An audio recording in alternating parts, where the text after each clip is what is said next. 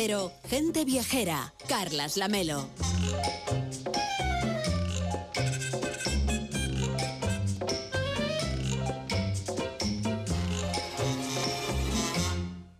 El próximo jueves, 4 de mayo, May the 4th, los muy aficionados a una de las sagas más famosas de la historia del cine, La Guerra de las Galaxias, celebran el Día Mundial de Star Wars. Y con este motivo, Mariano López nos propone viajar a los lugares más vinculados a la historia de esta saga, a los fascinantes paisajes del sur de Túnez. Hola Mariano, que la fuerza te acompañe. ¿Cómo estás? Buenos días. Muy buenos días, Carlos. Igualmente para ti. Bueno, la Guerra de las Galaxias continúa. Se acaba de anunciar una nueva trilogía de películas, más series de televisión, el reestreno en todo el mundo del retorno del Jedi. Bueno, cuando éramos pequeños le decíamos el retorno del Jedi, luego aprendimos que, es, Jedi, que, el es, Jedi. que es Jedi. Eh, es la saga de mayor éxito de la historia del cine, una gran aventura visual que empezó hace mucho, mucho tiempo en una galaxia muy lejana, pero no en un planeta muy lejano, sino en Túnez en realidad, Mariano. Pues sí, la saga de la Guerra de las Galaxias se ha filmado eh, en alguno de los lugares más bellos del planeta. Llevan nueve películas sobre la saga, las aventuras de Skywalker y además películas derivadas, series de televisión. En fin, han recorrido medio mundo, incluida la Plaza de España de Sevilla. Pero entre todos los lugares de filmación destacan los que se encuentran en el sur de Túnez. Destacan por el número de veces que aparecen en la saga, por su vinculación con los momentos clave de la historia y porque además sirvieron de inspiración a su creador, George Lucas, desde el primer momento. En particular, la región de Tatuín, en el extremo sur de Túnez, es la región más grande del país y la menos habitada, una llanura desértica flanqueada por montañas que dio nombre al planeta donde se inicia la saga, Tatooine. Es casi, casi igual el nombre. Bueno, sirvió de escenario principal para las, eh, los momentos, en de, la escena de la casa donde nació Lucas Skywalker y la ciudad donde creció. Son lugares fascinantes del sur de Túnez que igual que cautivaron a George Lucas hace muchos, muchos años, pues cautivan ahora a todos los que lo visiten. Yo creo que me voy a llevar a mis hijos un día a hacer una ruta de estas, así que voy a tomar nota. Esta ruta por los lugares donde se ha rodado las escenas más famosas de la Guerra de las Galaxias. ¿Podríamos trazar una ruta, Mariano? ¿Por dónde empezamos? Sí, sí, yo diría, fíjate que podríamos empezar por la capital de la región de Tatooine, la ciudad que lleva el mismo nombre, Tatooine. Un, nombre que, bueno, también conocida como Fun Tatooine, que en el idioma bereber, el tamazic significa boca de los manantiales. Indica que se trata de un oasis junto al desierto. Tatooine era un lugar de parada de las caravanas que partían del suroeste de Libia con los camellos, cruzaban el Sahara y buscaban el norte de Túnez.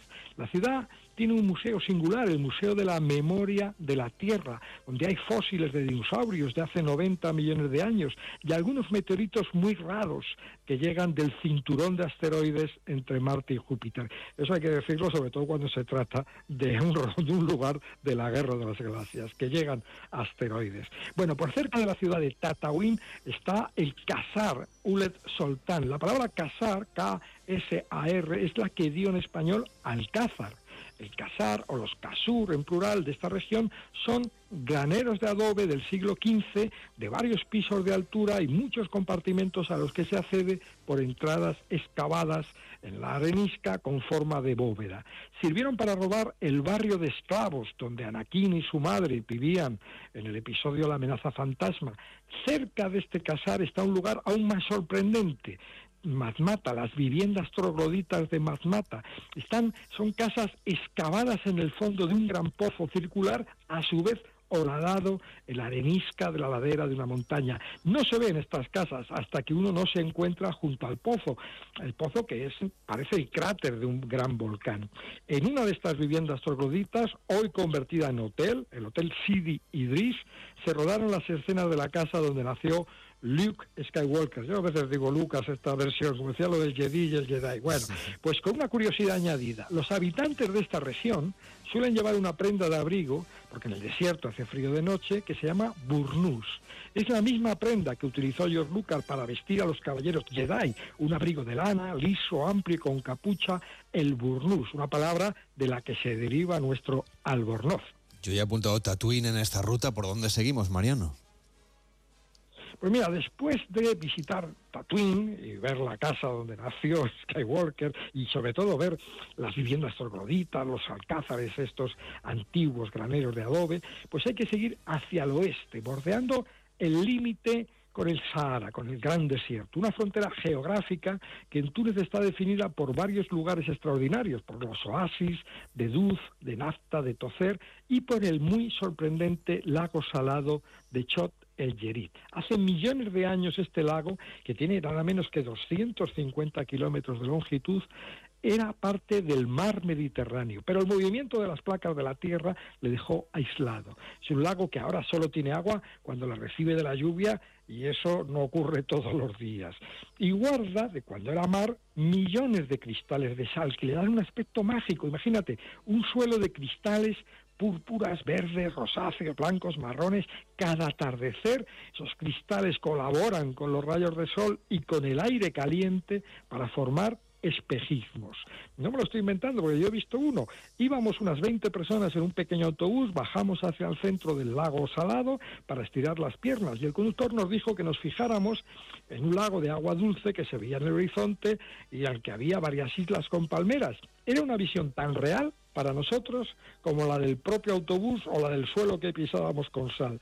Luego el conductor nos dijo que nos agacháramos y bueno, pues lo hicimos. Y entonces la visión del lago y de las islas desapareció. ¿Qué dices? En el Yerit, los espejismos, sí, sí.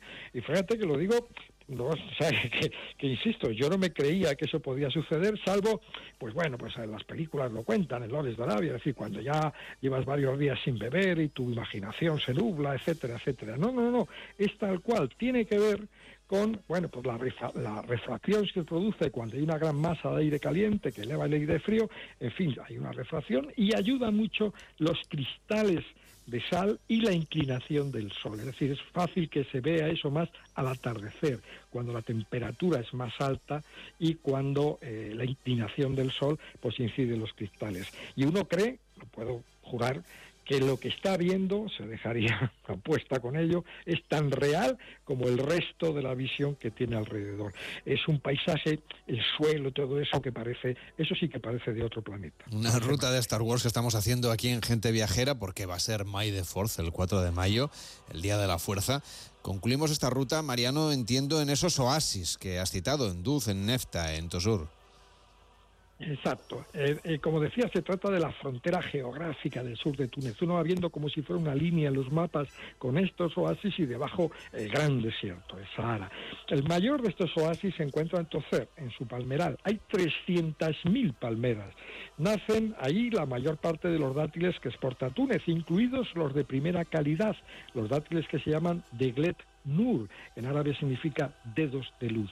Junto a Tocer, a escasa distancia, se encuentran tres fantásticos oasis de montaña. No, no hay palmerales ninguno, sino rocas. Son los oasis de Tamerza, Chevica y Mides, enclavados entre rocas, rocas de colores naranja y amarillo por los minerales que llevan. Ahí hay cascadas y, también las rocas que llaman rosas del desierto, son rocas que se forman con sedimentos de yeso y agua y arena que tienen la figura de una rosa.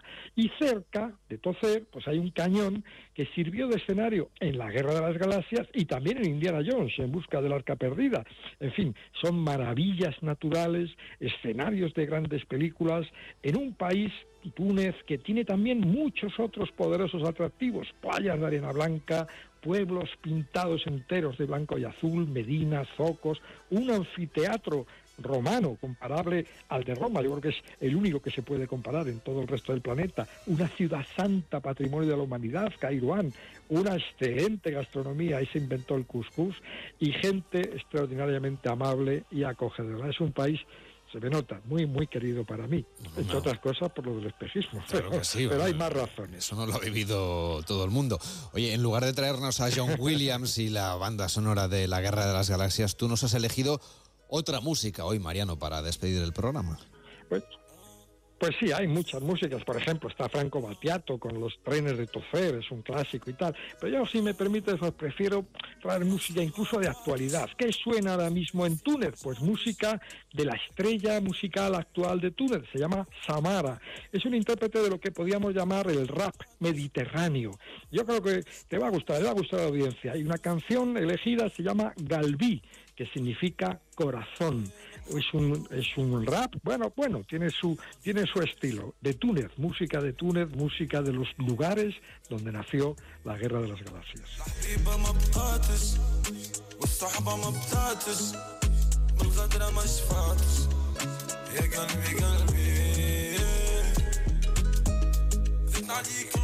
لابولي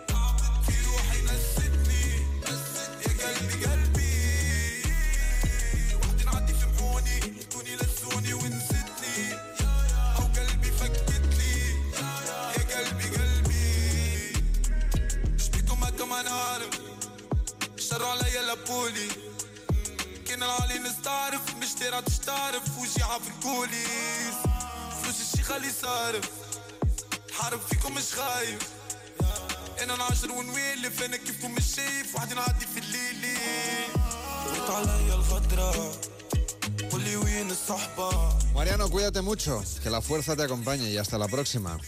Igual, igualmente, Carlos, que la fuerza te acompañe la próxima semana al menos. Bueno, hasta la semana que viene. No nos va a hacer falta mucha fuerza porque vamos a estar estupendamente. Te voy a dar un poco de envidia. El sábado haremos gente viajera en Menorca, en el Villa Lebrán Gran Meliá, en ese hotel estupendo, sostenible, con unas vistas impresionantes. Y el domingo en Formentera, en el hotel Cala Saona. Así que tú te lo pierdes.